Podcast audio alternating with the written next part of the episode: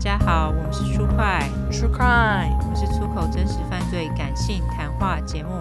我是哎，今天优质英语教学节目，我是 Yolanda，我是 Olive。我刚还在想说要名字介绍了，对，好，我们一开始先来感谢斗内，没错，我们要首先感谢 PayPal 斗内的 Zoe 黄小姐跟一个姓叶的粉块，说叫他你们取就好了三哈。OK，就很随便。嗯，然后网站投内四二零的神插好，感谢这几位。没错，麻烦大家投内投起来好吗？对，然后有一个在 PayPal 尝试想要抖内的六月，你好像不小心按到要钱。在 PayPal 斗内的话，那个 Request 是跟我们要钱。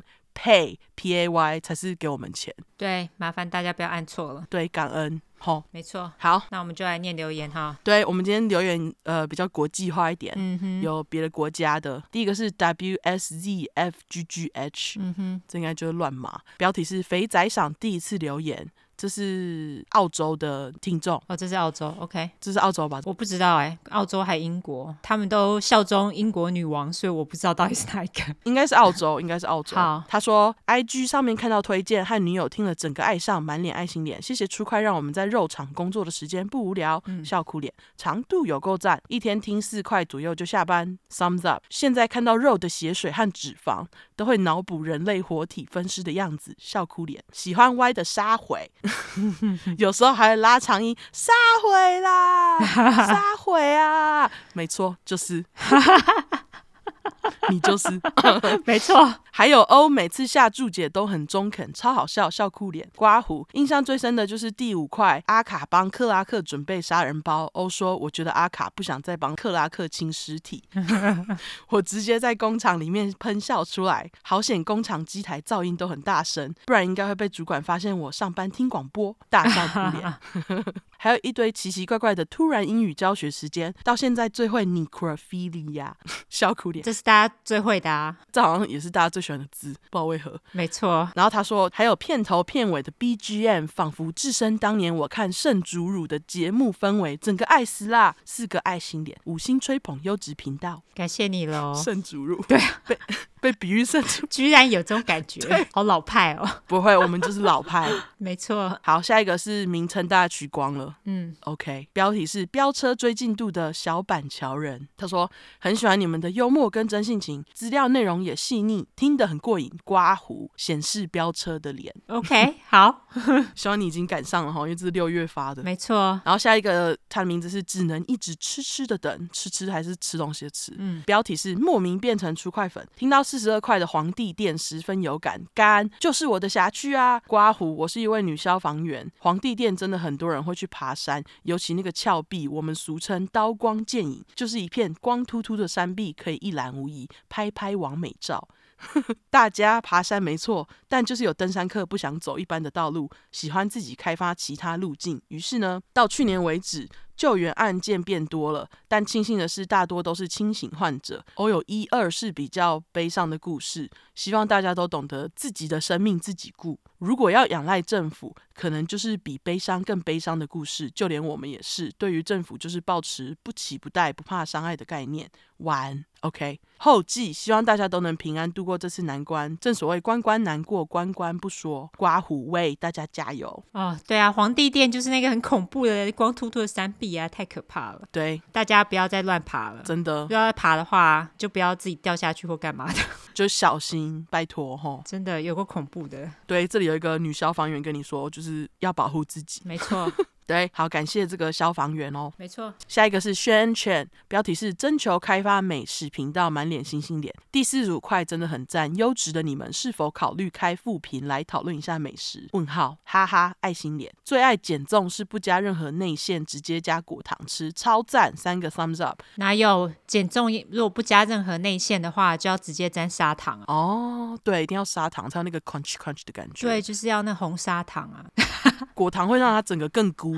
对啊，会有点恶吧？对啊，嗯、哦，我们两个吃东西合哦，除了葱以外，对 我可以帮吃。他继续说，花生、培根、吐司也超赞，吐司 emoji、花生 emoji、培根 emoji、嗯、摩斯万岁，刮胡没有 emoji，干，那你还放 emoji？是要三个都放？对，业配快来挥手 emoji，只能说这块不适合在接近午休时听，全部注意力都落在你们口中的美食。午餐时看着手上的预饭团，突然的感伤，四个大笑哭脸，好饿，三个忧伤 emoji。哦，不会啊，预饭团很好吃哎。对啊，你知道我多想吃预饭团吗？美国没有预饭团哎。对，我们没有那种微波十五秒的预饭团服务，好吗？对，请珍惜预饭团。非常痛苦。对，痛苦死了。我好想吃那个，你最想吃预饭团口味是什么？呃，我还没有去吃猪牛肉以前，我会吃肉松。那现在的话，大概就是那种什么，它不是有甲乙鸡肉饭口味？嘿，对，然后还有，你会吃尾鱼吗？尾鱼也会，可是我没有很喜欢那个外面弄的尾鱼，所以我就还好，有时候会吃。哦，对，如果就是没有甲乙鸡肉饭口味，我就会吃尾鱼。哦，那你会吃溏心蛋口味吗？有溏心蛋口味御饭团哦？哦，当然有啊，那个不是三明治吗？我记得好像有溏心蛋口味御饭团诶。还是我记错？我从来没有看过溏心蛋口味鱼饭团诶。嗯，可能是全家，因为我记得全家好像有做过。哎，怎么突然讨论起来？那个全家跟小七都欢迎来夜配，感恩你们哦。没错，还有摩斯也是。没错。下一个是 Cicala，然后后面是冒号，就笑脸啊，横的笑脸啊。嗯、标题：玻璃心的几百郎滚啦！OK，没错，从第一块就在追了，大小块每块都精彩到爆，用听的再自己脑补一下画面，仿佛看完一块块纪录片啦，还兼优质英语教学呢，连我妈都快六十岁了，也说好听，英文跟着 up up。Thumbs up，有一心在嫌玻璃心的吉白狼，免责声明到底哪里听不懂啦？还有遇到数学不好的吉白狼，吉白狼，吉白狼，吉白狼，难不成还要教你数学吗？给我自己跪算盘，加小学数学课本拿出来重学啦！三个脏话脸，没错，真的，感谢你帮妈。没错，大家免责声明，好好的听好吗？没有好好听，又跑来骂我们的话，我们就骂回去了。好，对，你数学不好，你那是你自己的问题，不关我的事。好不好？如果有人啊，对，不要数学不好，耳朵也不好，好不好？对，对，好换你。好，下一个是来自于 Cherry 缺缺缺，应该是缺缺吧？C H E。对，它的标题是“我是两个女孩的四十代妈初块铁粉 Cherry Cherry”。OK，你知道之前有一个网红叫 Cherry 吗？不知道哎、欸。哦，那个你年纪太小，不知道。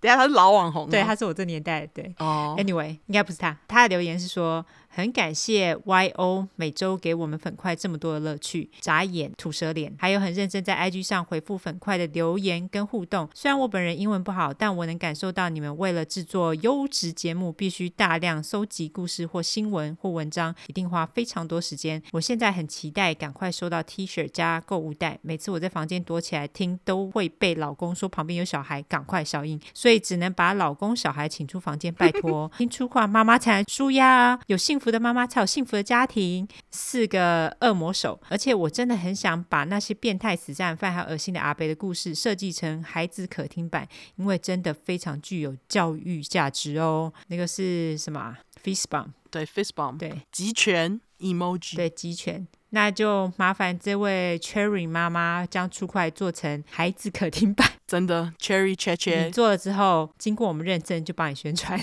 对。你做了之后，如果好听，搞不好就帮你推爆。没错，对，麻烦你做好吗？对，你就会发现做节目很难。对，还有那个 T 恤购物袋，我希望你已经拿到了。哈，嘿，好，那下一个是来自于 Yang Yang，标题是四个五星，五个星星。嘿，听到酸台湾受欢迎的台式跟踪狂，笑到不行，必须留言。之前看完大红的台湾异男自以为浪漫的电影《刮胡消失的情人节》，寒毛直竖，感想只有天真的导演应该没有体会过被跟踪的恐惧。然后现在又出了一部更红的犯罪电影《当男人恋爱时》，笑脸。在此严正呼吁男性听众尊重女性身体自主权。那个是什么啊？张开手 emoji。对，离题了，不过出快超赞。就算本来就知道的案件。也因为昵称变得好像新的故事，爱心潜水粉会继续关注海豚 emoji。没错，哦，这是真的。哎，之前不是有那个谁邓家华吗？就是长长得有点丑的一个莫名其妙红起来的网红啊，我记得他哎，对，他之前不是不知道跟谁告白，然后又说什么如果你不接受我告白，我就要去烧哪里的。哦，好像有哦，他好像有有这么讲。对，然后其实这个就是台式跟踪狂。这个就是啊，超恐怖的，好不好？对啊，所以男生你不要自以为这个有多浪漫，这个、超恶心的。对，请征求同意，不要自己在那里一心觉得你你在那里喜欢就 OK。对，人家不喜欢你，麻烦请 move on 下一位好吗？没错，所以我们就感谢听众帮我们呼吁男性听众尊重女性身体自主权，感恩。没错，嘿，好，下一个是来自于来自于 来自于泪呃几个啦啦啦啦啦。啦啦啦啦啦，好，随便。美国听众，对，他是美国听众。标题是念偶，拜托念偶。我是住在加州 San Jose 已经十五年的忠实听众，热爱犯罪案件，在 YouTube 上已经看遍所有讲犯罪案件的影片，看到连有山东腔的 YouTuber 都爱追，刮胡笑。直到开始听你们的 Podcast，说话清晰，好听，长度够长。即使很多案件我都已经知道，但是重听你们叙说又是不同的感受。也很爱听你们闲聊，可能都是住在美国，所以特别有亲切感。重点是我也很爱骂几掰。也很爱抽麻，根本遇到真爱啊！他那个是呃，会心一笑脸，会心一笑脸，嗯，永远支持你们，感谢你嘞啦啦啦啦啦啦啦，对，对，感谢，不知道几个拉，随便念，对，超多个拉的，嘿，对，抽麻最赞了，抽麻棒棒，好，感谢你喽，嘿，那下一个是来自于最近喜欢吃火龙果。大便应该是红红的哈，它的标题是不求念到，但希望你们能看到。刮胡当然念到也很开心。高三准备学测时，一不小心发现出快，结果本来要念书的时间，全部都听出快听掉了，笑哭脸。喜欢你们讲故事的风格和脏话。樱花 emoji 之前有想要推给朋友听，结果他们反而嫌太吵，脏话太多，俯下巴脸。明明就是很棒的节目，鬼 emoji。但我会继续支持你们的爱心，几乎每块都听了两三遍。恐怖屋就听了三次，笑哭脸，超喜欢你们的，谢谢你们做出这个优质 podcast。双眼爱心脸，双眼星星脸，哦，双眼星星脸。希望你考学测考完了。哇，对，希望学测考完，考完了没啊？应该考完了吧？对，我还记得考学测是我人生当中最痛苦的一个时期，所以我就把你挑出来念。希望你上大学顺利。学测大家都是什么时候考？哎，靠北太久了，我有点忘了。干啊！透露年纪哦，是一月吗？有什么好透？大家都知道你几岁，好不好？哦，对了，对，是一月还是九月啊？你不要问我，我不是考学测，我考大学联考的呢。哦，靠北，我现在马上查，我现在马上查。你这。有离你很远吗？十二年，谁会记得什么时候考学测啊？谁会记得？怎么不会？不是你最痛苦的时候吗？所以才会脑内脑脑脑内脑内脑内脑内就想把它忘记，你知道吗？哦，我懂。学测时间哦，一月啦，是一月。对对对，是一月。哦，所以还没考哈。Oh my god，加油！那你加油了，快到了哈。那个初快考完再听。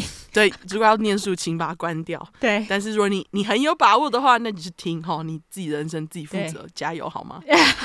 你考不上不干我们事。对对对，不要怪我们。好，没错。好，下一个是来自于 Cindy Winnie。好，标题是 This is so addictive。每个礼拜都期待初快更新，我应该是你们唯一的印尼听众吧。刮胡不知道有什么好炫耀的，大笑哭脸，但真的很喜欢听你们聊天讲故事，听你们骂脏话也很疗愈，会心一笑脸。感谢你，感谢你，你应该不是唯一的印尼听众呢，好像不是哎，其实印尼还蛮多讲中文的啊。对啊，对啊，不过的确是比较少啦，我们蛮多马来西亚听众的。对，你可以炫耀一下。没错，对，然后他那个标题 “This is so addictive”，就是这让人很上瘾的意思。对，没错。Hey. 还英语教学，没错。好，下一个是来自于香港的留言，它的标题是“好优质的真实犯罪演绎”。他名字名字哦，对不起，他的名字是 J from Hong Kong。对，好。标题刚才你讲了，第一次听 Podcast 就找到你们，一听就爱上，忍不住要留言。第一次留言也就献给出快了，好喜欢 YO 对真实犯罪的演绎，每一晚都要听，听到睡着，因为睡着了，白天又再专注的再听一遍，已经刷两遍了，一点都不觉得你们讲太多粗口，还是你们的粗口比起香港的斯文太多，流汗脸。Anyway，我觉得是恰到好处，你们太正了，要加油哦！香港的出快粉 J。对香港我，我我承认香港比台湾厉害很多。哦，是这样子吗？我只知道几个，他们的脏话超脏的。什么酒的那个我听过，什么酒的龙什么龙膏什么的。我我是看那个港片的时候，我就觉得他们那个脏话实在是比台湾厉害很多。哈，我小时候其实港片看很少，所以我都没有学到精华。哦，oh，Too bad，你太年轻了。没有，我是不能看电视。哦，对，你是不能看电视，小可怜。对，因为我是被关在笼子里面的小鸟，好可怜哦。对，鸟妈妈小时候就被关在笼子里面，太可怜。没有乱讲的，我 乱讲的啦，乱讲的，有够可怜。好，感谢大家留言哦。对，感谢香港听众，香港加油，我们爱你。对，没错。对，感谢大家留言。那如果喜欢我们的话，大家就留言留起来好吗？对，没错，感谢大家喽。没错。哎，我们是有要纠错吗？还怎样？我好像没有要纠哎，我也没有。好，好，那我们就直接来免责声明喽。好，因为我们的主题在讲有关血腥暴力或性虐待的内容，建议有类似创伤或经验的人，还有不喜欢这类的题材，你就不要听喽。十五岁以下的听众，麻烦不要听，满十五岁再听好。妈妈带着也不要。我们会用比较轻松的方式去讲这些故事，并不代表我们不尊重受害者。毕竟案件的内容都很沉重，我们都开杀人犯玩笑，对于死者或受害者会给予绝对的尊重。还有我们的故事充满了偏见，因为我们不爽就是会骂人。我们不是媒体，不是警察机构，没有义务保持客观中立。OK，要听客观中立故事人可以转台或者自己找资料好吗？不要再来跟我们靠北喽。没错，感恩。没错。另外，因为我们住在美国有一段时间了，所以还是会中英文夹杂。毕竟这个是翻译的故事，我们还英语教学好吗？优质英语教学节目呢。还有就是有玻璃心的人啊，真的有够烦。这边就给你一个警告，你有玻璃心就去听黄明志的玻璃心，你就不要在这边跟我们靠北。我们逮到机会就会说中国的坏话，所以说你不喜欢我们讲中国坏话就不要听。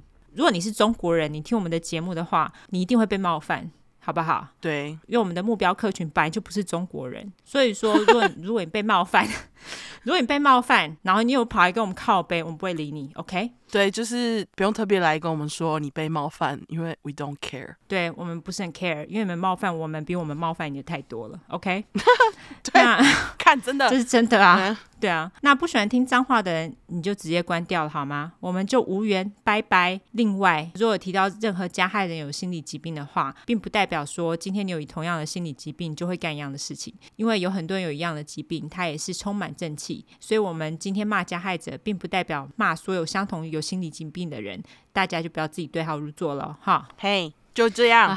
对，越来越长免责声明。哦，对，然后那个，如果你想要 unfollow 我们的话，麻烦也不要来跟我们讲，我们也不在意。你就 unfollow 啊，对啊，我们没关系，就算了，不然要怎么办？对，那个我不懂，那个特地还跟我们讲说，我要 unfollow 你的心态是怎样，你就直接走，好，感恩。对，没错，就这样。嘿，如果是冒犯到你个人的话，那这个我们没有办法，因为我们并没有做错事。如果我们今天是讲错一些资讯的话，我们欢迎你纠正。如果说是我们个人的意见，然后你觉得你被冒犯的话，那我们觉得很抱歉。可是问题是，那是我们自己个人意见，你不喜欢你就走，OK？对，好，那今天是我先先开始吗。没错，这次我们两个要讲的是久违的女性杀人犯。没错，对，所以这集的节奏会很快，故事也会相对比较短。感恩 上集长报，上一集剪的时候我觉得好想死哦。对，这一集我写的只有上一集的一半，好爽。而且这次你的杀人犯也有很恐怖吗？嗯，我的没有很烂肉，但是他杀很多人。哦，我的超烂烂肉的。对，嗯，不过大家也知道，女性杀人犯通常杀人动机都跟性无关嘛，而是有目的的杀杀杀，哪需要 enjoy，对不对？达到，没错，真的是达到目的才是重点，几乎都是这样啦。嗯，那像我们故事里面，男性杀手通常都不知道享受多久，像上一块那个谁阿滚，就这样，对，不知道在那里搞多久。对啊，还要还要摆姿势干嘛？还要把什么东西洗一洗之类的。对，所以今天就是因为女性杀人犯的关系，故事进行的会比较快一点。嗯，那我今天要讲的人是 Amy Archer Gilligan，我就叫她阿秋。好，Amy Archer Gilligan 是大家后来最知道的名字，原名等一下再跟你们说。阿秋是一个在十九世纪出生的超级古人，比你说过的那个阿天还古哦。哦，真的，一八多少年的？对，而阿秋也是我们目前为止说过最老的女性连续杀人犯。她在东岸的 Connecticut 康州的 Windsor 温莎这区杀了至少确定五个到可能的六十个人。好，oh. 那为什么会有这个可能？等一下听下去就知道。嗯，由于这个超多的人数呢，也让阿秋杀人的房子被叫做 The Murder Factory 谋杀工厂。那这个工厂现在还在吗？还在。你马上问了。好，对，等一下我再给你们说地址。好，总之就先从阿秋的背景开始。嗯，阿秋在康州的 Litchfield 出生，他的爸妈是 James Dugan 和 Mary Kennedy。他出生的时候名字是 Amy E. Dugan，姓氏之后会变，就是跟着后来的老公换的啦。嗯，那关于阿秋的生日年份，我找到好几个资料，有一些来源说是一八六八，有的说是一八七三到一八七八年左右。反正我猜他应该就是介于那十年间出生，反正就是十九世纪的人啊。好，故事里面呢，我就以维基百科的资料为主。他的生日是一八七三年的万圣节十月三十一号。天蝎座又来了，对，而且莫名有种从上一块接着过来的感觉。而且现在不是刚好天蝎月吗？没错，就是让天蝎在出块几百朗星座统计表拿回第一无疑。OK。目前和那个水瓶并驾齐驱，看我选吉白狼多用心，这是刚好选到的吧？没有，我我我特别想说要选个天蝎座，其实真的吗？对啊。我其实有特别想要选天蝎座，就刚好他就是 OK 好。然后是说刚好说到星座统计表，前阵子有人来问我们放在哪里，Instagram 上面那个链接点下去拉到最底下就有齁。没错。好，回到阿秋，那阿秋是多产父母生的十个小孩中的老八。据说阿秋的家人有心理疾病历史，像他其中一个哥哥跟姐姐，后来在一九零零到一九一零左右这段期间，就有被送到精神病院做治疗。至于是治疗什么不清楚。除此之外，我没有找到任何关于他爸妈或是兄弟姐妹的资料，跟上块鲁蛇肠道爆的背景差很多。嗯哼，因为阿秋从小到大在出块故事里面呢，就是平静的那种，而且他也没有任何被父母虐待的证据，所以从小背景就被迫虐。其实有很多女性杀人犯好像都是这样子，哎，就他们的生长背景没有什么太。崎岖的感觉，不然就是没有讲出来。可能女性杀人犯在古代不是很被受重视吧？我觉得，也许，嗯，不管怎样，我们只知道阿秋是一个很爱说谎的人。根据阿秋本人表示，他在一八九零年先是进了 Milton School 读了一点时间之后呢，才进到 New Britain Normal School 读了几年书，还拿到护士学位。不过实际上，阿秋骗人，他根本没有护士学位。但是他身边的人都认为他有护士学位。OK，是后来发现他是骗人的。对，就是他后来被抓，发现他没有学位这样。嗯，一八九七年，阿秋和他第一任老公 James Archer 阿詹结婚，他名字这时候就变成了 Amy Archer。隔年，阿秋人生中唯一的小孩女儿 Mary Archer 出生。那阿詹跟阿秋他们两个人都是虔诚的基督徒，经常去教会，在当地居民眼中就是一个普通的年轻小家庭，完全没有任何就是他成为杀人犯的迹象啊。嗯，几年后，时间来到了一九零一，当年一家三口搬进位于宾州的 Newington，一个叫做老西 John Seymour 的人家。老西是个独居在一栋大房子的官夫，他因为年纪大，身体又不好，没办法自理日常生活。反正有多的房间，就让阿秋一家搬进来照顾他，等于说就是以免费住宿换看护这样啊。嗯，至于老西为什么会雇佣阿秋，我不清楚。不过我觉得很有可能就是阿秋骗说他有护士学位，才应征上这样。OK，不管怎样，照顾老西这件事情呢，也成为了阿秋未来事业的垫脚石，就是有点启发了他这样。因为在一九零四年老西过世之后，阿秋一家不但没搬走，还直接跟继承老西遗产的亲属租这栋房子，接着就把房子改建成 Sister Amy's Nursing Home for Elderly。嗯，Elderly 的意思就是年纪很大的人。对，整句就翻成阿秋修女养老院。我想说，她其实根本不是一个修女。对啊，可是直接因为信基督就把自己叫成修女。哈，这其实也是为了就是表示阿秋自己很虔诚，看能不能吸引客人。OK，只能说。阿秋跟阿詹在那个时代还算蛮有商业头脑的，因为二十世纪初期啊，养老院非常不普及。阿丘养老院算是先驱之一，因为大家也知道，早期社会几乎都是多代同堂，然后就是年轻人照顾长辈嘛。对。不过二十世纪初工业革命后，年轻人开始会为了赚钱搬出去家里，去城市啊，或是有工作机会的地方住。那老人照养就慢慢变成了当时社会的问题。嗯。而养老院的出现也被当时的人认为是问题的解答。等于说，其实阿丘的养老院在当时就是我们现在很常说的新创产业啦。嗯，于是养老院开张没多久，就有不少住户搬进来。自称是护士的阿秋就负责当门面接洽以及照顾搬进来的住户，老公阿詹则是负责打扫跟维修这样子。OK，几年下来，住进阿秋疗养院的人大概就有十几个。阿秋老詹也因此存了一笔钱，刚好这笔钱就在一九零七年用上了，因为那年老西家人决定要把房房子卖掉，终止和阿秋养老院的租约，他们就被迫搬出去了。是还好，他们手上有一笔钱，person 才得以在宾州的 Windsor，就是温莎，买了一栋比老西家大的红砖房，当做新据点。哎，等一下，所以他们在老西家是住了多久？住了三年。三年。嘿 OK，好。那这三年的期间，其实基本上都没有什么事情传出来，就是出事是等下之后的事情。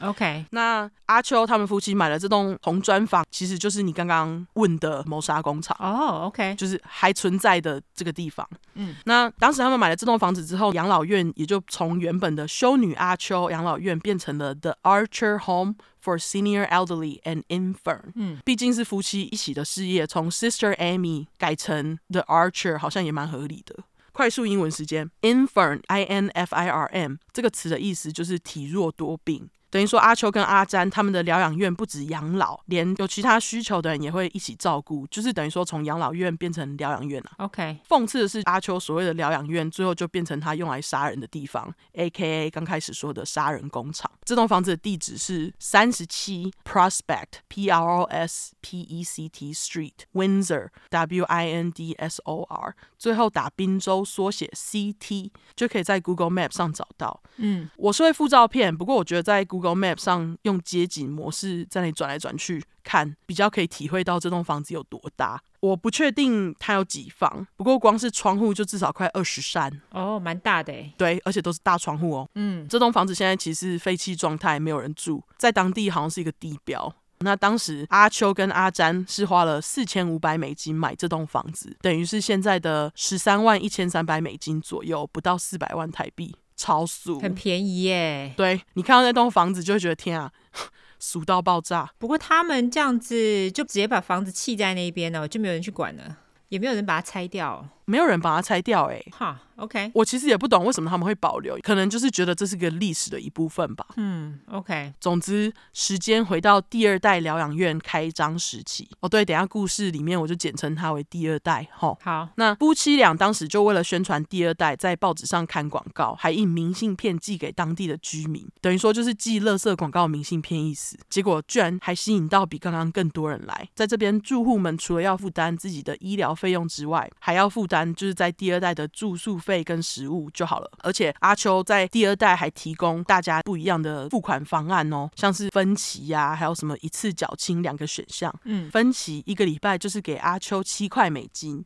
一年。就是三百六十四块美金，OK。而缴清选项就是一次给阿秋一块美金就可以住到死，一块美金，呃，一千块美金，对不起，啊，一千块美金就可以住到死，等于说你要是有计划在疗养院住超过三年的人，三年之后就回本了。嗯，那当时的钱一块跟现在的比大概是一比二十九。嗯，快速帮大家算一下现在的钱，一个礼拜就是付两百零三美金，一年的话就是一零五五零美金。那一次付清那种一千块美金的话呢，现在的钱就是两万九千美金即可，代表三万美金不到就可以买终身房间加阿秋照顾这样。OK，所以当时其实有很多住户都选择一次缴清。阿秋还人很好的表示，你要是付不出一千块，但是还是想买小清方案。也没关系，它很弹性，只要在住进来之前把值钱的东西或房地产当做抵押，再慢慢付也可以哦。哦、oh，OK，听起来就有点鬼了嘛。嗯，我觉得还好。嗯、哦，好吧，嗯，我觉得有点鬼，毕竟要人家抵押。不过当时阿秋的形象在当地居民跟住户眼中实在真的很好，因为大家都觉得哦，阿秋愿意开疗养院照顾大家，还提供这么多方案，根本就是一个大好人。我觉得在他们那个年代啊，拿东西做抵押是一件蛮稀松平常的事情，所以我觉得做抵押大家都可以接受，原因就是这样子。哦，对对。不过下一件事情，我觉得就很可疑。嗯，因为有一些住户啊，还因为喜欢阿秋，就在阿秋的说服下，把他们的保险受益人改成他，等于说遗产全部给他。啊，这也太奇怪了吧？对对啊，就是阿秋还会说服他们说，哦，因为你们生病啊，这样如果把受益人改成我的话，我方便帮你们处理后事。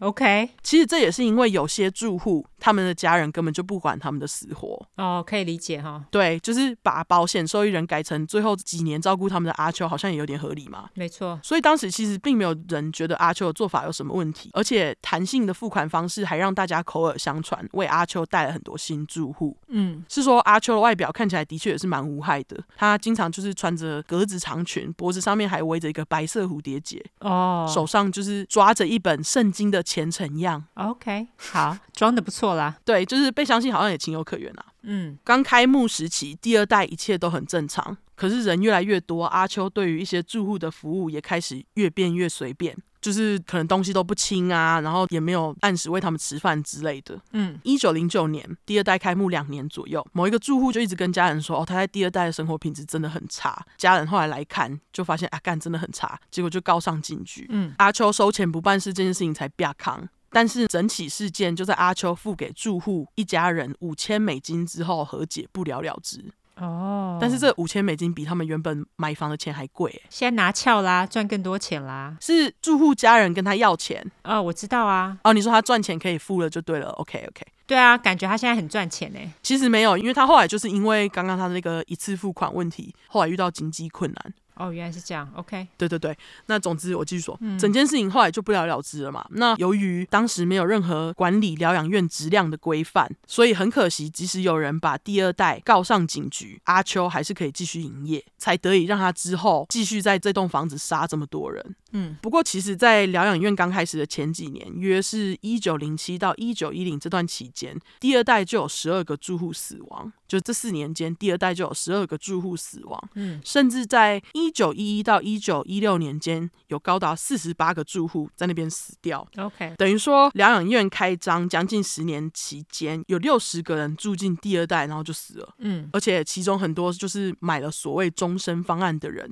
他们就是住不到三年就死了。哦，因为三年以上他就亏了。嗯，对阿秋来说就不划算。对，而且如果你人住进来越多的话，空间不就越来越少了吗？就越来越难转。没错，对，那刚刚不是说他说服一些住户把他放成保险的受益人吗？对，阿秋就也因此得以爽拿很多住户的保险金。OK，虽然说疗养院死人很正常，可是呢，当时第二代跟其他疗养院的死亡率相比，竟然是高达六倍之高。哦，OK。就是很不寻常啦。从这边我们就可以合理推断，在这六十个人当中，有大多数应该都不是自然死亡，而是跟阿秋有关系。对。那虽然我们不知道确切导致阿秋开始杀人的理由，不过从证据来看，钱应该是占很大部分的原因。嗯。一九一零年，阿秋帮阿詹保了个险，听到保险这个节奏，资深粉块应该就知道什么事要发生了吼。没错。对。几个礼拜后，只有五十岁的阿詹就死了。然后保险受益人用屁股想，当然也知道是阿秋。没错，整件事情都超可疑的嘛。而且当时阿詹的死亡报告却写说死因是 Bright disease 布莱特氏病，也就是慢性肾脏病的一种，症状包含出血、抽搐，甚至是中风或昏迷。等于说阿詹是自然死亡啦。哦，还真是没有听过这种病哎。OK。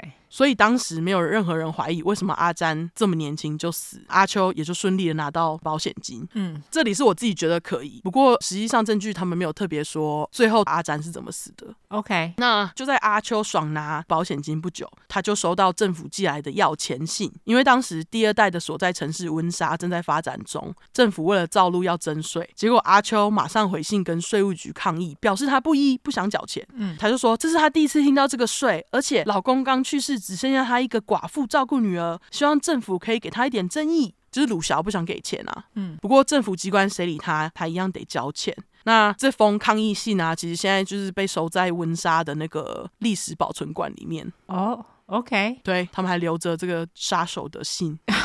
OK，总之隔年一九一二，他经济上就开始出现困难，因为刚刚我不是说就是很多人都缴一次的吗？后来钱就是会越用越少嘛。嗯，从这时候第二代的死亡人数也开始慢慢增加，几乎都死于不知名的消化系统问题。因为阿秋是用毒杀人。OK，毕竟天蝎座就是要用毒，是这样吗？没有啦，是我乱讲的哈。天蝎座最天使，看看我就知道了。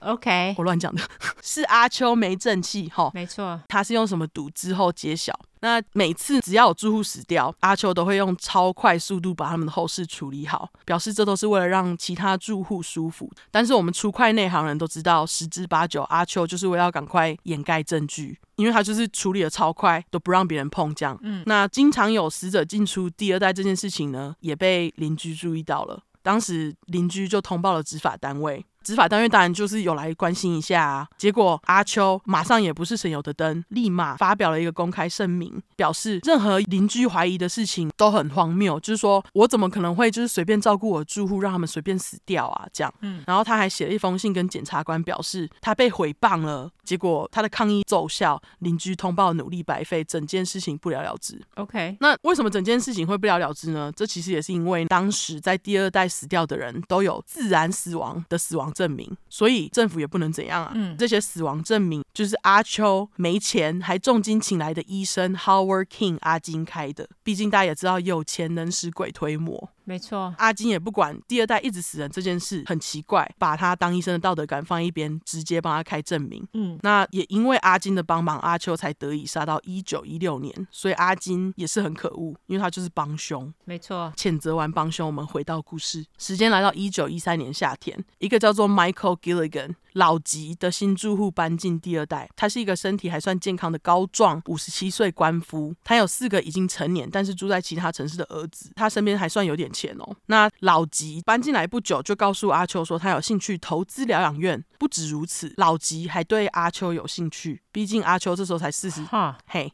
因为阿秋这时候才四十岁左右，嗯，对于老吉来说，阿秋就是又年轻又娇小，把老吉给迷住了。然后他住进来不到几个月，老吉跟阿秋就在当年的十一月结婚，等于说不到半年这样。OK，那阿秋这时候就正式把名字改成 Amy Archer Gilligan。殊不知老吉娶了一个死神，因为在婚后三个月，老吉就在隔年的二月二十一号左右死了。然后还很刚好的呢，在死前两天，二月十九号签遗书。OK，内容呢就是遗产全部留给阿秋这样。嗯，然后四个老吉儿一毛都拿不到。哈，OK，当然这遗书根本就不是老吉自己写的。只有签名是，嗯，后来根据警方调查显示，整封遗书都是阿秋模仿老吉的笔迹写的，然后是最后的签名，他才让老吉签这样。OK，总之很衰，娶错人的老吉就和其他死者一样，很快被埋起来。死亡证明上只写着他是死于突发的严重消化不良造成的猝死。当然，这证明就是帮凶阿金开的啦。嗯，过了三个多月时间，来到五月二十九号，可以跑跳算健康的六十岁老安 Franklin Andrews。那天一早，原本在 gardening，就是玩菜、种菜啦，然后就突然变得很不舒服，结果晚上他就死了。哈，帮手医生阿金当然就是表示死亡原因是胃溃疡，这又是乱写的啦。老安超衰，只是想种菜，错了吗？原来老安是在一九一二年搬进第二代的，只有轻微行动不便的老安人很好，经常会帮疗养院里面的杂事，像是搬东西或是油漆之类的。结果还是被杀，有够可怜，好心被雷亲，超衰，真的是还好，老安的死没有做水流，因为老安的家人跟他还算亲密，平常他们就是经常有书信往来。当然，他们也蛮清楚老安的健康状况的，所以因此觉得老安的死非常突然。那他的妹妹 Nellie Pierce，姓名缩写 NP，No problem，我就叫他没问题。哦，OK，因为他真的是推动破案的关键，所以我要叫他没问题。好，那没问题。在整理老安的遗物时，发现一封他在几个礼拜前写完还没来得及寄出的信，内容就提到阿秋非常缺钱，一直问老安可不可以借他。老安在压力之下只好答应。信里面老安还提到第二代一直有人莫名就是很快死掉这样。嗯，没问题。看完当下其实并没有特别在意，毕竟还在哀悼哥哥嘛。嗯，不过在老安死后几个月，没问题就注意到了第二代还是持续的有住户像他哥哥一样，就是莫名猝死，开始怀疑，也许哥哥老安的死和这些住户可能跟照顾他们的阿秋有关。行动派没问题，于是来到了地方检察官和当地的报社 Hartford Courant 讲他找到的东西，这样子希望他们可以对阿秋展开调查。不过一开始警察似乎兴致缺缺，完全不太想理他。嗯，但是没关系，因为在报社有一个非常有出快魂的员工 Carlin Gosley，我就叫他卡冷。好，卡冷刚好是负责在处理那个报纸里面訃闻的版面。几年下来，其实早就注意到第二代不寻常的高死亡率。那这下没问题，刚好来找他，也算是确定了卡冷的直觉。嗯，没问题就告诉卡冷，哥哥老安死于胃溃疡，而且后来很多住户死掉的原因好像都差不多是那样。那出快魂卡冷接着灵光一闪，决定去调查当时每个药店都有的毒药登记小本本，马上就找到阿秋多次以家里有床虫或老鼠的理由买砷的记录。嗯，优质英语教学时间，砷的英文就是 arsenic，a r s e n i c。那砷其实就是砒霜，没错，这其实也就是阿秋主要用来杀人的毒药。等人终于揭晓，感谢出快魂卡冷。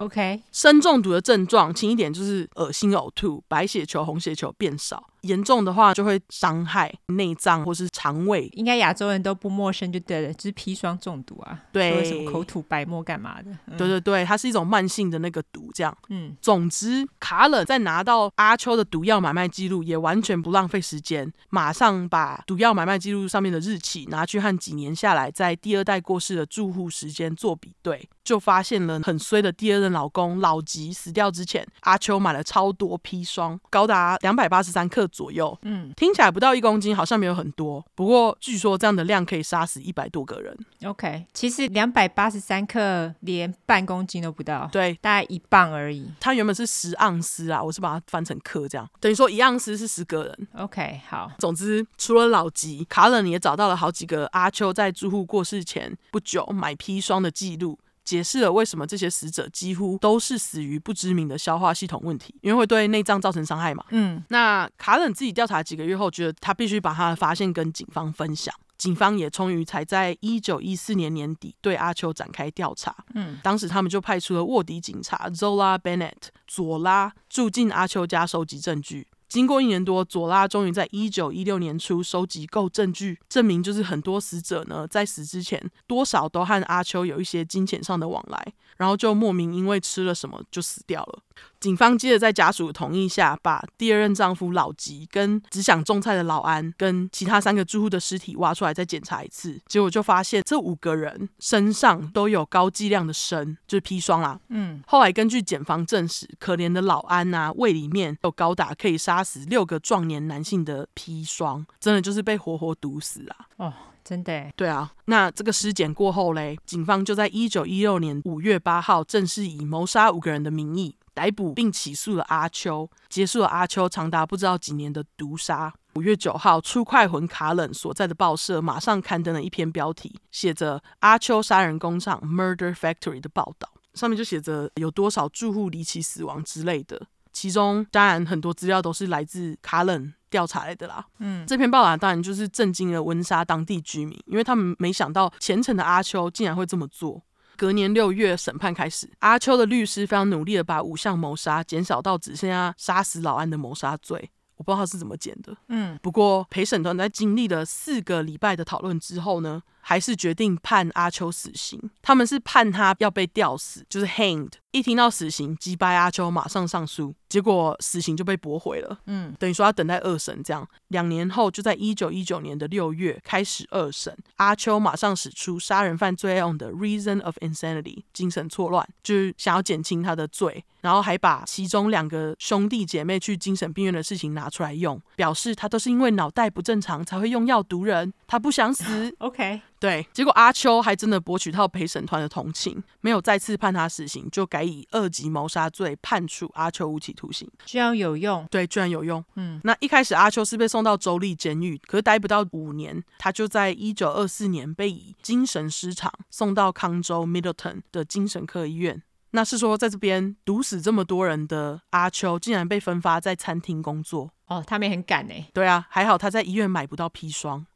OK，一九六二年四月二十三号，阿秋终于过世，竟然活到八十九岁，还是自然死亡，有够几白。真的完全对。那阿秋杀人工厂事件爆出来后，隔年一九一七，康州政府提出了一项法案，要求之后所有疗养院都必须通过政府的认可，这样，而且每年就是必须要通过那种随机抽查跟提供死亡报告，这样，就是怕类似的事件再发生啊。嗯，最后来个小补充，阿秋事件后几年，纽约作家 Joseph Castlein 阿凯因为读了阿秋案件，决定来写关于这个案件的黑色喜剧。最后他就把它称为 Arsenic and Old Lace，我就翻成砒霜和老蕾丝。嗯，不过阿凯只有大致参考一下，毕竟是戏剧嘛。一九四一年，砒霜和老蕾丝就在纽约的百老汇 Broadway。播出歌舞剧，结果没想到一播出大受欢迎，真假的？真的。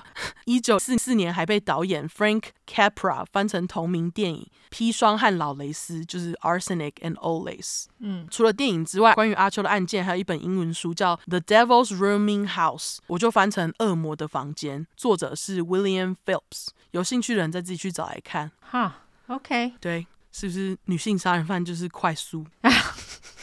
真的不拖泥带水，完全没错。他真的是杀的，就是很多住户的资料我都找不到哦，真的哦。对，不过也有可能是因为这个是比较古老案件，有有很多东西就是没有办法查到详细资料。对，就是我今天讲的毒妇、毒天蝎阿秋。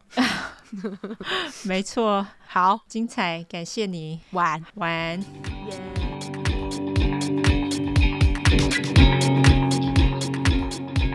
下来就由我来讲一个爸妈听了应该会很抖的案子。好，而且最近又刚好那个高雄刺青师的女儿疑似被保姆虐待死亡。哦。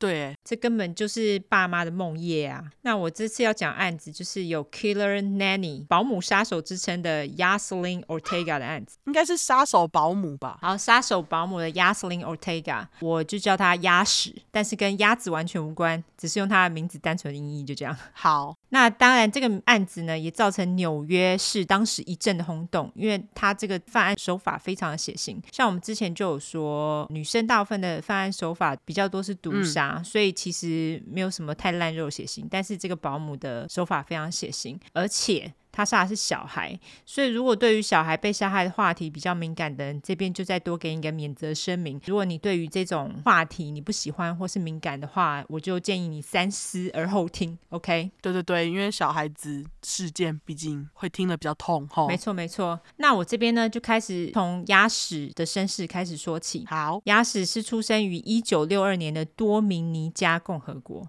真的找不到他的生日，非常的遗憾啊！他明明就不是古人，不知道为什么生日还找不到。真的哎，我的古人还有靠背。对啊，莫名其妙。那至于多明尼加共和国呢？它是在加勒比海上的岛国之一，他们的官方语言是西班牙语，所以鸭屎的母语就是西班牙语啦。那鸭屎他是家里八个小孩当中排行倒数第二，跟你的一样哎。哎，不是不是，我的是老八，十个哦，你是十个的老八，排行倒数第三。OK，好，对对对，一九八五年，鸭屎拿到会计学士学位，那也在同一年呢，他就搬到纽约跟一个姐姐同住。十年后，也就是一九九五年，鸭屎结婚了，而且生了一个儿子，叫做 Jesus。那这个 Jesus 其实就是 Jesus 的西班牙语，所以。我就叫耶稣。好，但是这段婚姻呢，并不长久，他只维持了两年。于是压死一九九七年，他就带着儿子回到多米尼加共和国。但是又过了两年，一九九九年，压死他就再度回到纽约找工作。他把他儿子留给在多米尼加的亲戚帮忙照顾，也就是他一个姐姐。OK。那在这段时间，压死呢，他其实还蛮常回多米尼加看儿子，而且他每天都会跟儿子通电话。那在二零零六年到二零零七年间，鸭屎曾经照顾他外甥的六个小孩，那这也是鸭屎唯一的保姆经历。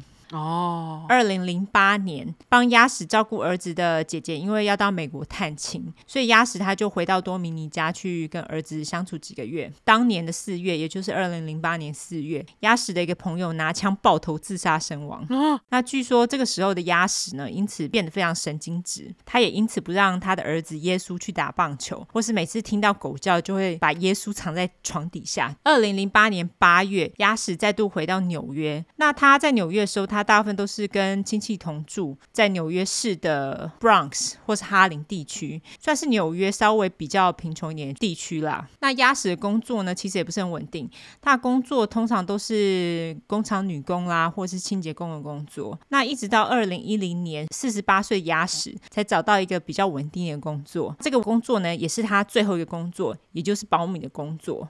那这个工作他每周只需要做二十五个小时，而且他的时薪是十八块美金。嗯，而雇佣鸭屎的就是 Cream 一家，K R I M 一家。OK，那我来介绍一下这个 Cream 家的背景，就是他们奶油一家。因为虽然他们拼法不同，可是 Cream 听起来就像。对，就是像这一家。他们从旧金山搬到纽约。那他们搬到纽约的原因是因为奶油家的爸爸 Kevin 阿文，他那个时候接到了 CNBC 电视台，也就是 Consumer News and Business Channel 全国广播公司商业频道的新工作。那他的职位呢、哦、是担任媒体执行主管的工作，意思就是钱其实还不少哦。对对对，主管嘛，又是电视台，没错没错。他们搬到纽约的时候，阿文的老婆 Marina 小娜肚子怀着他们第三胎小孩。至于其他两个小孩呢，一个是六岁的女孩叫做 Lucia 露露，还有三岁的女孩 Nessie 西西。至于阿文跟小娜，他们两个人都是土生土长的加州人哦。阿文他是在哈佛毕业之后，他就再度回到加州。那他那时候就已经到一间公司当顾问了。他也是在这个时候遇到小娜的。那小娜则是在南加大毕业后，他们就在二零零三年在加州。加州结婚了，二零零六年生下露露，然后三年后生下西西。那两个人在搬到纽约之后呢，他们是选择住在上西城，也就是位在哥伦比亚圆环附近，哦、就是离中央公园蛮近的，也是蛮贵的哈、哦。对，就是不便宜的意思啦。那小娜呢？她除了在家里当全职妈妈之外，她在周末的时候也会在自然历史博物馆兼职当美术老师。她那个时候也有在经营部落格，叫做 Life with the Little Cream Kids，跟奶油小孩的生活们。呃，感谢翻译。对，这个部落格在事发之后已经下架了。哦，在部落格当中呢，小娜当然就是很用心把发生在小孩身上的事情记录下来啊。她也会放小朋友的照片等等。那露露后来也被一间模特儿公司相中，所以她曾经当过那个。儿童模特儿小娜呢，她是一个非常良心的妈妈，她把露露当模特儿赚来费用存在露露专属银行账户当中，也就是说，她长大之后这笔钱就会还给露露这样。OK，上西城跟上东城比起来，哪一个比较贵？上东城还是略胜一筹。OK，对，因为上东城就是 XO XO Gossip Girl，没错，超级有钱住的地方。由于阿文他因为工作关系，他其实经常出差不在家，他们又即将迎接他们的第三个小孩，所以这个时候小娜和阿文都觉得他们可能必须要雇个保姆来帮忙带小孩这样子。那有一天，小娜在露露的芭蕾舞课堂上，有一个叫做 Celia Ortega 的，也就是小雅。的女人主动跟他搭话，那小雅表示呢，她也是在附近帮人家当保姆。她看到小娜快生了，她感觉就是小娜他们也许需要保姆。那她的姐姐鸭屎最近又在找工作，为了推销姐姐，她当然就是好话说尽嘛。小雅就说她的姐很会带小孩啦，有很多当保姆的经验等等，而且跟小娜保证，她说你们一定会喜欢她的。没多久呢，小娜也的确收到了鸭屎前一个雇主的推荐信，这个前雇主就是鸭屎的侄女哦。自己人是自己人，没错。推荐信当中呢，也再三保证鸭屎有多努力啦，有多棒棒。小娜呢，也的确打电话跟鸭屎的侄女确认信件内容，侄女也表示鸭屎真的有够赞的啦，不用不行这样子。小娜跟阿文后来也面试了鸭屎，在面试了之后，他们也觉得，哎，鸭屎真感觉好像还蛮不错的，所以他们就雇佣了鸭屎。没多久，奶油家的第三个小孩男生 Leo 小狮子就出生了。小娜这时候知道前雇主是鸭屎的侄女吗？她知道。OK OK，好。但是等我们就会再回来讨论这个信。好，鸭屎在照顾三个小孩的过程当中，当然保姆也会渐渐成为奶油家的一员。奶油家呢，其实对鸭屎非常大方，他们曾经送他一件定制的皮衣，他们还出钱跟着鸭屎一起回多米尼加探亲，哎，九天的行程全部他们支付。那奶油家的三个小孩呢，因为也说西班牙语，他们也觉得哦，这是一个让他们练习西班牙语的好机会。除此之外，小娜还送了耶稣一台新的 iPad，好想要哦，很爽，好爽哦！我要 iPad Pro。你不是有一台吗？我那台现在有点快要走中了，所以我 对。多老了？出问题，好像六年了吧？哦，也蛮老的哈、哦。那总之，小娜在部落格当中，她也经常记录鸭屎跟小孩的互动，这也就是另外一个奶油一家人，他们把鸭屎当成家人的证据啦。在二零一二年，这时候鸭屎已经成为美国的公民，他也帮奶油一家工作了两年。那鸭屎这个时候呢，决定把儿子耶稣带到美国完成高中，他想要耶稣在美国上大学，但是鸭屎做了一个非常致命的决定，他。他也就是决定把儿子送进私立高中念书。大家知道，在纽约市的私立高中不是开玩笑的，一定是贵到发疯啊！哦，真的，这当然就会造成鸭屎经济上极大的负担嘛，因为他没有那个屁股，硬要放那个屁。当然一定就是很痛苦啊，因为私立高中的钱真的是你必须要超有钱才付得起哎。对，那真的就是有钱人去的，你没有钱去，你就是自找麻烦，吃屎。对，鸭屎这个时候呢，他除了当保姆之外呢，他也会在自己的公寓贩售一些便宜的化妆品跟珠宝，那有时候还也会做一些外汇来赚钱。根据鸭屎的邻居说，鸭屎会在每天早上五六点的时候离家，一直到晚上十二点左右才回家，哦，就是一整天都在工作。对，但有可能是压力的关系。鸭屎的工作表现在这个时候也开始出了问题。当阿文跟小娜他们询问鸭屎到底是怎么了，鸭屎也毫不避讳跟他们说：“哦，因为自己好高骛远，经济出了状况。”他当然没有说好高骛远，那是我讲的啦。但是他就是这样子嘛。对，反正就是跟他们表示他自己经济有问题。为了帮忙鸭屎的小娜，他就跟鸭屎说：“这样子吧，你一周另外来帮我们打扫五个小时，这样就可以赚额外的工钱啦。”结果我牙齿不知道干嘛突然生气气，就说自己是保姆，不是清洁工，好吗？他觉得备受侮辱。嗯，你不觉得他莫名其妙吗？他以前本来就当过清洁工，哎，重点是人家就要多给你工作，对，就莫名其妙。而且在这个时候，其实小娜跟阿文他们有时候也会请鸭屎的儿子，也就是耶稣帮忙照顾他们的狗，然后也是有给他工钱这样子。所以他们其实对于牙齿这样子觉得也是有一点莫名其妙啦，非常就是哈，对，就是超莫名的。你就是你不是需要钱吗？我们只是想。说给你多一点工作，让你多赚一点钱啊！对，因为压力的关系，鸭屎也在二零一二年十月二十二日接受了他人生三十年来第一次的心理咨商，寻求专业心理医师的协助。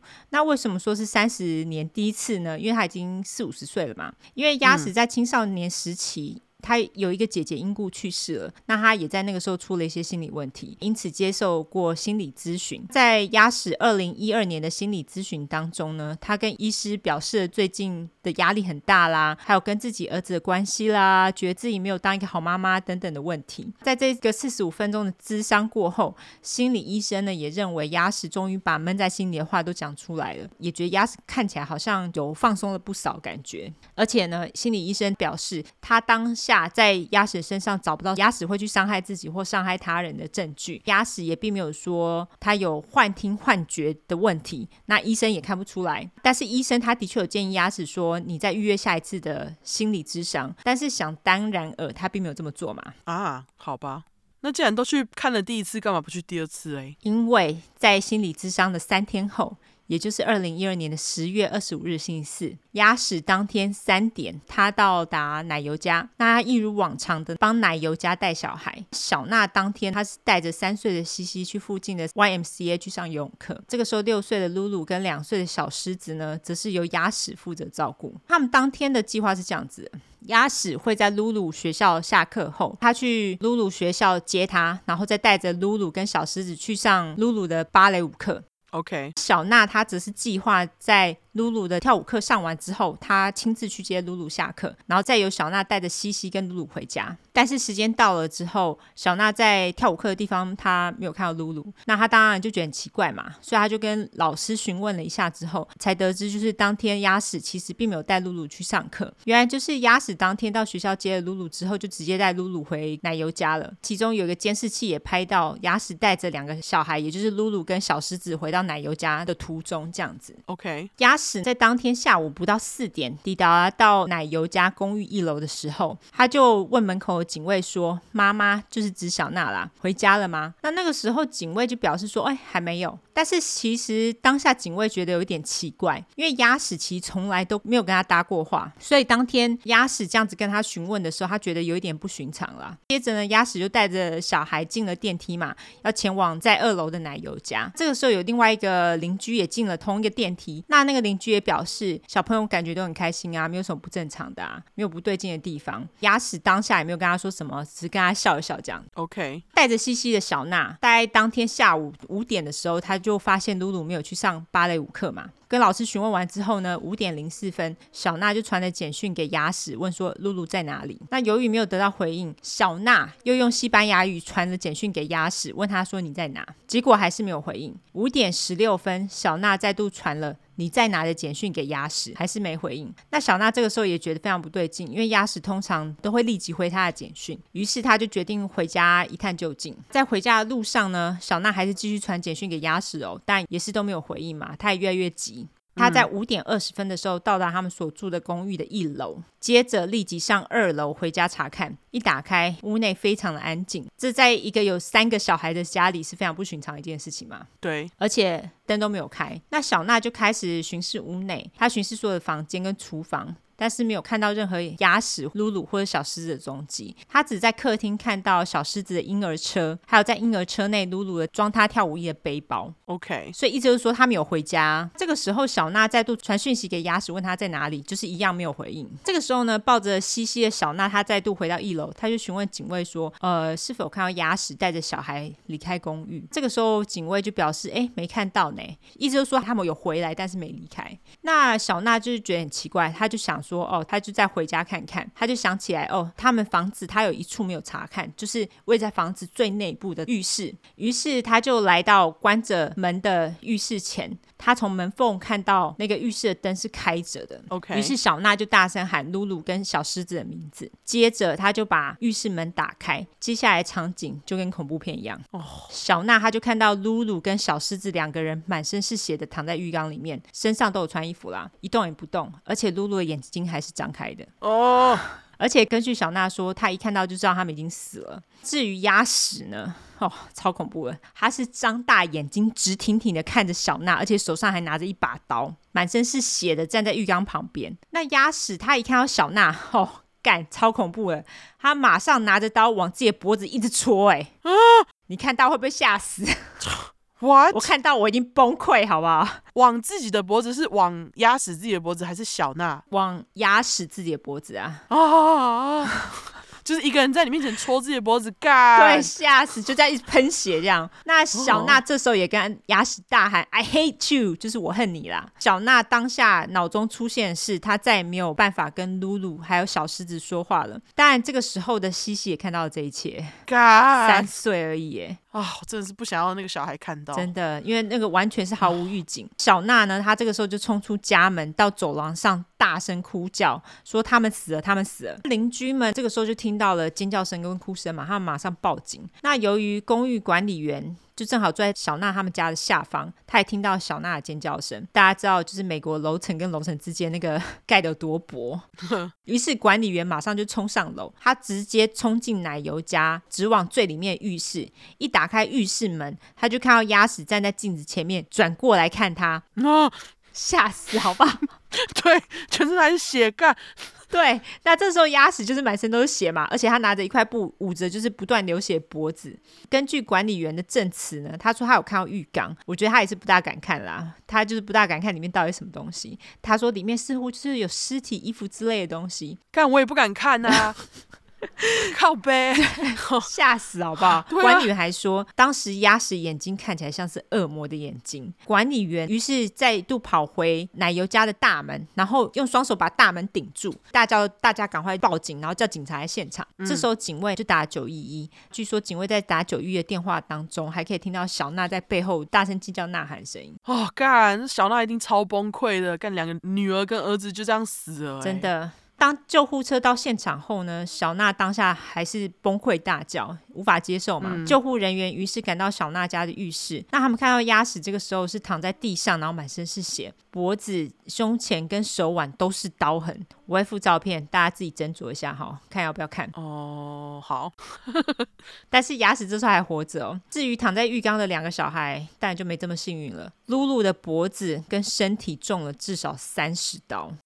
而且他的手背上充满了防御性伤痕，意思就是说，露露在生前非常努力的反抗，看他眼睛都张开了，我觉得他好可怜。那小狮子呢，则是从背后被戳了五刀，据说他非常有可能是在睡觉的时候被攻击的。嗯，两个人在被放到浴缸之前，脖子还都被切开了。哦，他就是要他们死。等一下，露露是几岁？六岁吗？对，一个六岁小孩身中三十刀，到底是干嘛？对，overkill 啊。而且，对啊，再把脖子切开，到底是怎样？好鸡掰，小孩何辜？完全。他就是一个懦夫。嗯，在救护人员到的时候，当然两人已经没有心跳，因为失血过多嘛。小狮子的尸体这时候也已就已经冷掉了啦，僵硬的，是不是？对。至于小娜呢，这个时候当然还是抱着西西啊。这个时候是有警察护送她上另外一台救护车。他们将小娜送到医院后，就给了她镇静剂。至于鸭屎呢，他送到医院之后状况也不是太好，但是在急救后有比较稳定，但是仍然处于昏迷的状态。那这边说明一下，小娜跟两个小孩送进的是同一间医院，但是他们送进医院跟鸭屎是不同间，所以鸭屎是送到另外一间医院。在这个时候的阿文。他那时候正好去旧金山出差，而且他其实在计划在当晚搭飞机回到纽约，所以这是小娜在事发的时候，他其实有打给阿文，但是阿文那时候在搭飞机，所以他就直接进语音信箱。哦，OK，, okay. 所以也就是阿文一下飞机的时候呢，就接到一堆小娜的未接来电跟语音信箱啊。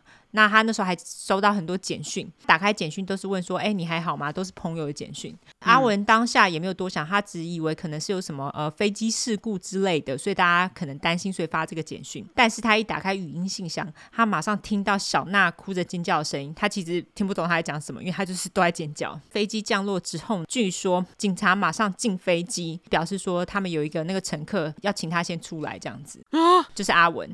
那他们就陪着阿文下飞机。哦、事情的严重性。对，就事情真的非常严重。阿文其实在警察陪同之下，不久之后也接到他小叔打来的电话，跟他说明了家里的状况。那听到两个小孩被杀的阿文，他马上腿软。他说他不记得到底是自己走出机场，还是在警察的搀扶之下走出机场的。哦，好衰的爸爸哦，后知后觉。对，而且明明就出差已经很累了。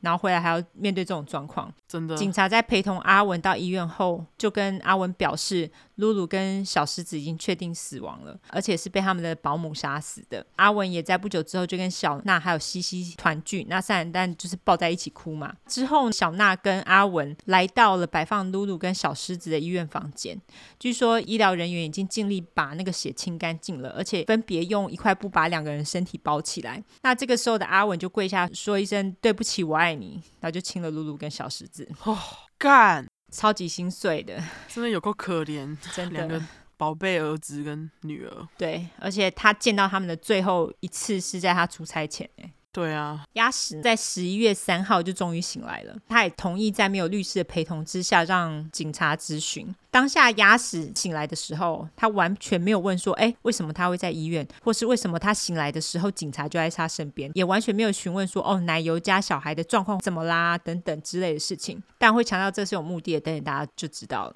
好，你知道他一醒来，他马上跟警察大肆抱怨小娜。鸭屎虽然承认他进了浴室，但是他并没有承认他杀了小孩的事情。他反而说，Marina knows what happened，就是说小娜知道发生什么事啦。你不觉得很鸡掰吗？哦，就是推得一干二净。对，就是想要把事情推掉。那鸭屎继续接着抱怨说：“哎呦，他们奶油家总是告诉我要干嘛，要怎么做啊，而且很经常性改他的班表啊，还说我跟小娜说我需要钱啊，就小娜反而叫我每周多做五个小时清洁工作啊，我是保姆又不是清洁工，而且只要我一不小心做错事，小娜总是会发出 grunting noise。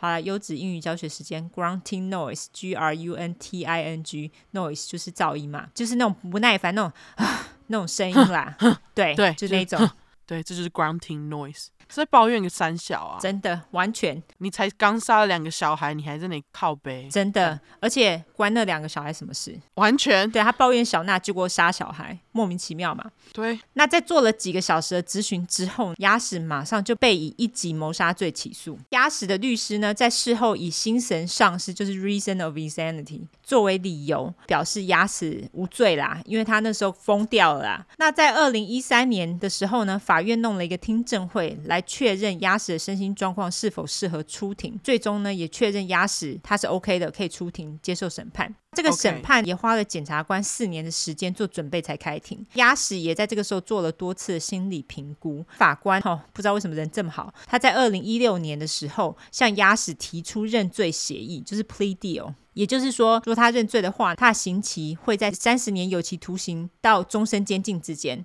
当然，这个协议遭到检方大力的抗议，因为他们认为最适合压死的刑期是终身监禁，不得假释。对，因为三十年有期徒刑就代表说他有假释的机会嘛。对，但是傻傻的押使居然拒绝了这个认罪协议。所以哦，他就打算直接上法庭做最后的挣扎。哼，智障！对，他真的蛮智障的。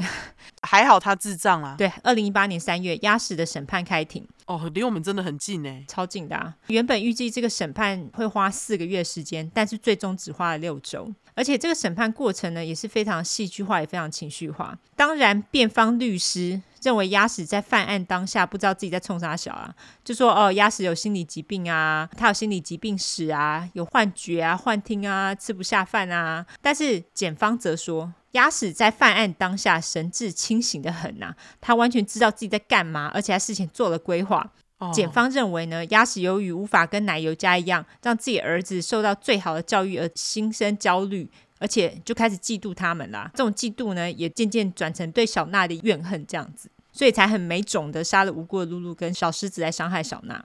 当然没种是我家的啦，但是我觉得就是没种啊。对啊，因为你要的话，你就直接跟大人对干嘛？干嘛杀弱小的小孩？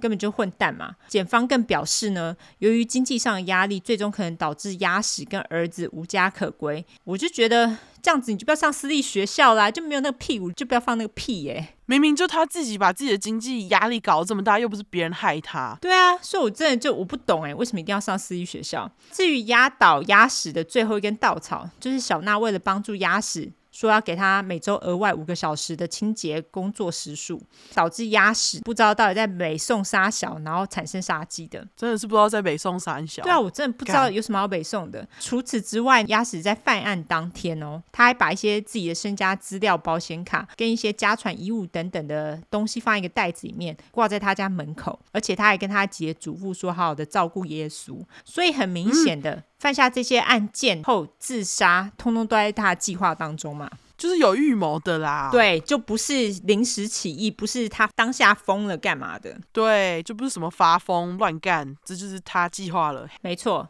那小娜是检方的第一个证人，他表示他完全看不出来鸭屎有任何心理状况，而且鸭屎也没有跟他提过他之前所遭受到的心理问题。但是小娜说，在事发的前几周，的确发生了一件非常奇怪的事。在事发前几周呢，那时候小娜就正好怀上了第四胎。那她跟鸭屎告知之后呢，鸭屎当然就非常高兴啊，然后而且还抱了她。但是没多久就流产了。那小娜当然也把这个流产消息告诉鸭屎嘛。一般人知道流产，当然就会安慰那个流产当事人。当然啊。但是牙齿的反应反而是很生气，而且毫无反应。生气个屁！对，就跟他屁事。在那之后，对小娜的态度也开始变怪怪的，而且他还甚至在某一天就站在那一边，一直用邪恶的眼神盯着小娜看，就很奇怪，不知道到底出什么问题。在小娜作证完之后，他下了证人台，他也对牙齿说：“我觉得你很恶心。”哦，他真的很恶心啊！真的。这个时候，大牙齿十一岁的姐姐也上台，用西班牙语作证。他说，事发当天，牙齿在中午的时候打了通电话给他，他表示那通电话押使听起来完全不像押使，并且强调那个并不是押使，是恶魔。他说：“我知道押使的声音，那个不是押使的声音。” OK，还强调当下押使还磨牙，是要怎么边磨牙边讲话？就咬牙切齿就对了。对，就咬牙切齿，没错。OK，检察官则咨询押使姐说：“那你当下觉得奇怪，怎么没有通知其他人帮助押使呢？”押使姐就表示。哦，当下没多想啊，而且其他的家人都在工作啊。他还表示，他当下有叫牙齿去看心理医生，或是去找牧师祷告，并且强调他那个时候人不在美国，无法帮助牙齿。而且呢，他接下来说的话更直白，他说：“为什么奶油一家人没发现，然后带他去看医生呢？”他明明就有看到牙齿不对劲了啊！怎么这些人这样啊？对，这一番荒唐的话，当然在法庭上也造成一阵哗然啊，就是怪受害者就对了。对啊，就是你的家人，别人还要帮你管哦，是人家叫他把儿子送进私立学校的吗？请问，所以就是莫名其妙嘛。而且就算看到他有问题，那也不是他们的责任要带他去看医生啊。到底是在指控三小啊？对啊，重点是小奈有说他并没有觉得他有任何不对劲，他工作表现是有问题没有错，可是他的精神状况看起来是 OK 的，对他们来说。嗯，后来上庭作证的呢是一个心理医师，他表示在心理评估的过程当中，鸭屎曾经表示自己有听到声音啊，或是有幻觉啊，说是恶魔叫他去做这些事情的，不是他干的。但是心理医师表示鸭屎其实是装的啦，他觉得他没有幻觉，没有幻听，心理正常，因为他平平常生活也毫无问题啊，所以他就觉得，哎，他这是在胡烂啦。嗯。鸭屎，他后来本人自己站上证人台，也是矛盾连连。他先是声称自己看到东西、听到东西，但是他对于杀害露露跟小狮子毫无印象。检方则表示，如果他真的对于杀害露露跟小狮子毫无印象的话，那他躺在病床上醒来的时候，为什么没有问是发生什么事情了？为什么没有询问露露跟小狮子在哪里？辩方律师这时候又说：“哦，鸭屎有严重忧郁症啊，有幻听幻觉啊，还说这个跟他在青少年时期姐姐死后就患上忧郁症，而且没有好好处理有关啦、啊，而且他也没有跟任何人说啦。那鸭屎一些朋友呢也作证说，鸭屎在这段期间的确是有点怪怪的，而且会抱怨有看到影子，还说有一个黑黑的人想要破坏他的家庭等等的。更有人作证说，他们曾经看过鸭屎发生过两次情绪崩溃。”一次是在一九七八年鸭屎姐姐去世后，一次则是发生在二零零八年那个好朋友爆头自杀之后。嗯，那鸭屎后来作证的时候又说啊，我从来没有说过我有看到东西跟听到东西啊，就证词矛盾嘛。然后刚刚不是还说自己幻听吗？对，所以就是很问号，有没有？就是他不知道到底是怎样。嗯，那最后一个让鸭屎定罪的证据呢，就是鸭屎当初给奶油家的子女的推荐信啊，其实根本就是假的，因为他那个子女根本就没有小孩。哦，所以侄女当初跟奶油家说的话全部都是假的谎话啦！天啊，这个完全是让我想到一部电影哎，一部电影《寄生上流》哦，对，没错没错。真的哈、哦，对，啊、对，没错，就是说谎就是要进去嘛。对，没错，就是完全制造谎言。那鸭屎这个时候二十二岁的儿子耶稣也上台作证。他当然他作证目的就是要说自己的妈妈有多好啊，自己的妈妈是有多么称职的妈妈之类的。但是耶稣这个傻蛋，他在作证的时候呢，嗯、他说他妈妈杀了两个小孩是一场意外，马上就被检方刁到一个爆炸。检方就说：“你说这是意外，就说你说这是 accident。”嗯，耶稣也急忙改口说啊，不是不是，我是说。What happened？就是说，我是说发生的这件事情啦。除此之外，他也赶紧表示，鸭屎真的非常爱这些孩子啊，而且他也常常让露露在电话当中跟耶稣对话，让露露练习西班牙语。而且耶稣他自己本人也认识奶油一家人，就是会帮他们照顾狗嘛。但是耶稣表示呢，鸭屎的确从来都没有跟他提过他有幻觉或幻听的事情。嗯，他说不过在犯案当天下午，耶稣接到了一通妈妈手机号码打来的电话。但是这件事情是一件非常悬的事情，OK？因为据说当下鸭屎的手机其实是留在家里没带出门的。啊？那耶稣他接起来之后呢？他说是一个有着口音，不知道什么口音，我猜是西班牙文口音啦。有着口音的男子对他说：“I need help”，就是说我需要帮助。接就把电话给挂了。之所以很奇妙，就是警察后来也从来没有找到过牙齿手机。那这个手机号码呢，也在事发之后马上就被中断服务了。啊？是谁中断的？不知道，这个手机就莫名其妙不见了。所以也不是耶稣，也不是他的家人。对，就是不知道到底是怎样。但是我自己个人觉得啦，耶稣也许是想要说这个话，因为你知道他就是跟他其他的家人，就是也许想要证词有对到，就说他是被恶魔附身。哦，所以我觉得他有可能是想要制造这样子的感觉，所以无法得知这件事情到底是不是真的。哦，就是这个地方我们可以存疑就对了。OK，对，就打一个问号。据说在整个审判当中呢，鸭屎他毫无情绪，没有表现出任何的悔意或是伤心难过的样子。在六周的审判之后，二零一八年四月十八日，陪审团在两天之后马上就做出了决定，五十四岁鸭屎就确认了两个一级谋杀跟二级谋杀罪成立有罪。鸭屎在听到结果之后呢，一样是毫无情绪，没有任何表情。他只有在离开法庭的时候抹了抹眼角的眼泪。五月，法官给了鸭屎终身监禁不得假释的刑期。鸭屎判刑后也上台讲话了，他表示他希望没有人会跟他经历一样的事情，还跟上帝祈求原谅。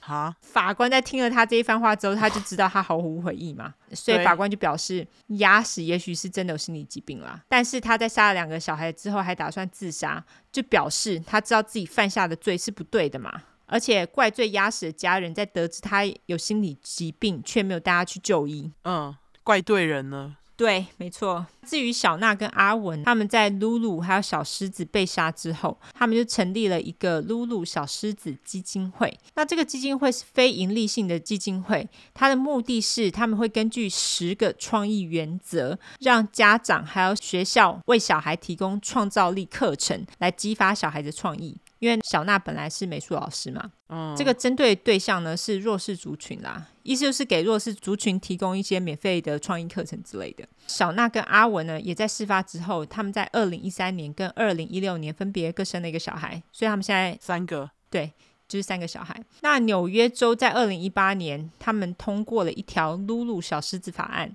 就是由之前绯闻缠身的州长 Andrew Cuomo 所签下的。那这个法条重点呢？当然就是放在任何人在求职的时候，尤其是保姆，她如果谎报自己的背景，就是犯法的。OK，因为那个时候压死他就是完全谎报自己的经历嘛，所以你只要有谎报，你说谎话，你就触犯法条。OK，所以这位保姆也是完全不拖泥带水的把小孩给杀了，他真的很鸡掰哎。剩下的那个小西是小西吗？西西西西，不知道要看多久的心理智商才能好。五高口人，而且据说他妈妈把那个部落格撤下原因，就是为了西西，因为他觉得那个对西西来说是一个很大的心理负担。对，所以他后来就是把那个部落格撤下，就是不想要让西西重新面对这个事情。实在太可怜了，真的，我觉得那两个小孩非常无辜。因为如果说压死他只是因为对于小娜他个人的怨恨的话，他为什么要去杀两个小孩？这真的很奇怪。他就是一个苏拉，完全。鸡掰了，而且他脸长得超鸡掰的，没错，因为他在法庭上就是面无表情，哎，他就是一个缺德脸，抱歉，可以这么说，没错，他就是。你看，连他的家人都把这件事情怪罪在小娜他们家，我就觉得你们真的是莫名其妙，哎，他们就是想要帮鸭屎讲话啦，但是我觉得他们就是蛮蠢的，对，就是把事情都怪罪在别人身上就好了，好讨厌哦，他们。没错，我我不懂杀两个小孩还在那边叫，然后还说这是意外，到底是是什么意思？就是这两个小孩都来不及长大就死了，然后你们还在那里靠背啊？完全呐、啊！而且我真的不懂他为什么要送自己儿子进私立学校？哎，我觉得他想要让儿子成龙成凤这个心态我可以理解，但是就像你讲的，没那个屁股，不要去吃那泻药。对，真的是莫名其妙。大家那个私立学校并没有比较好。对，自己经济许可的情况之下，自己好好的评估小孩子，并不用去上私立学校，好吗？对，然后请找保姆的时候要慎选，找养老院也要慎选，这是自己的重点。哦，真的哎哎，我觉得保姆会虐待小孩，这个并不是一件很稀有的事情哎。据说啦，就是我妹妹的。不要说谁好了，反正就是他认识的人，而且他那认识的那对夫妻，他们是两个都医生，所以两个人都很忙嘛，所以他们就是需要找保姆。就、嗯、他们连续找两个保姆都有虐待他们小孩。怎样虐待？就是会发现小孩子身上有伤啊。靠！对啊，我觉得保姆容易虐待小孩，就是因为小孩就是什么都不懂，然后就很衰，莫名其妙就被虐。就是如果你不喜欢小孩，为什么要去当保姆？我不懂哎、欸。因为他们没正气，只想要钱。对啦，反正大家自己寻找保姆的时候，自己小心点好吗？不然就自己带。对，不然就自己带。好，好，那这个故事就到这边，晚晚，好好可怕哦！这我们两个都是照顾人的哎。对啊，You never know，你知道吗？对，我还是自己照顾自己好了，屎就自己擦吧。当然，如果要进疗养院，就是无法自行处理屎啦。啊，对了，对，但是算了，我还是算了。所以你就自己躺在床上，让屎充满你的床吗？那我可能会去躺在水里面，这样子比较好吗？那我就可以冲掉啊！我不知道，再说了，老了再说。你就泡屎澡哎、欸！我不会泡屎澡啦，我就是屁股浸在水里面，然后就让水流掉啊，好不好？啊，不知道啦，老了再说好吗？我现在才三十几岁，对，老了再说。对，好啦，那我们最后来聊一下我们最近看的影集，来推推吧。好啊，就是你要推推那个《Schitt's Creek》吗？对，我要推那个《Schitt's Creek》，因为我最近在重看第二次，有够好看。哦，是哦，我已经看了五次了。啊、哦，真的假的？对，我跟 Michael 一直无限重看，超好看。因为我我很少就是有那影集会一直重复看，但是《Schitt's Creek》实在是太好看了。对。台湾是翻什么啊？台湾翻什么？呃，我刚刚有找到，台湾翻富家穷路，还是这个是不知道是台湾还是中国那边？哦，对，富家穷路好像是上次之前我有推荐一个粉块去看，他去找好像也就是富家穷路。对，富家穷路非常好看。对，英文是 Schitt's Creek，S C H I T T，然后 S C R E E K，没错。好看到爆！不止故事好看，而且它里面很多很好笑的笑点，然后他们服装搭配也非常的用心。据说这部片之所以会红起来，是因为迷因图的关系耶。哦，是哦。对，因为你知道那个妈妈 Moira，她常会讲一些莫名其妙的话，但是这些都会被做成迷因图，然后在网络上疯传，所以他们在美国会红起来是因为这个原因耶。哦，是哦。对，我上次看到一个新闻是这样讲，不过也是因为它是一个好秀啦。对，妈妈实在太经典了，我实在太喜欢。哦，对，我最爱妈妈。Moira 实在太好笑了，她真的很会演，她在里面的服装还有她的假发们，全部都是经典。你知道 Beetlejuice 这部片吗？我听过，在美国超级红的 Beetlejuice，它是一部万圣节片，就是有一个小恶魔，你叫 Beetlejuice，它就会出现，然后帮你实现你的愿望。哦，好像有，好像有看过，很老了。对，很老的片。Moira 就是在里面的女主角啊。啊？对，她就是就是这么老。哦。对。是哎，是他哎，对，是，哎，是他吗？不是吧？是他，就是他。哦，对，天哪，完全不记得。对，我也不知道，是那个我老公跟我说，我才知道。总之，大家非常推推，而且里面那个演爸爸跟儿子，他们是他们是真的父子，对，他们的眉毛长得一模一样。哦，而且他们其实也是这部影集的制作人，对，没错，他们是父子一起写的。对，它里面其实就有讲到 pansexual，就是我。泛性恋 哦，真的哦，泛性恋对，所以你可以接受，例如说是变性人，然后如果你喜欢他的话，你也 OK。当然啊，我可能没有办法。对，我觉得大家几乎都一样，所以哦，是哦。可是你不是之前有说你有跟女生接吻，你觉得没有那么喜欢那个感觉？后来就觉得也还好，因为后来就是越来越接触这方面的东西，跟一些人。讨论过之后，我就觉得自己其实应该是一个泛性恋哦，是哦，我觉得我是双性，可是我觉得我不是泛性，因为我之前曾经跟一个变性的人短暂约会过，我也没有觉得怎样。哦，你是说是女变男？女变男，对。哦，OK。我可能无法，可是性向这种东西不需要勉强啊，你如果不行就不行。对，所以我觉得我是 bisexual，可是我不是 pansexual。嗯，然后而且我觉得里面最后他那个婚礼，嗯，妈妈 Moira 那个造型真的是不知道哪一个电视剧会这样搞。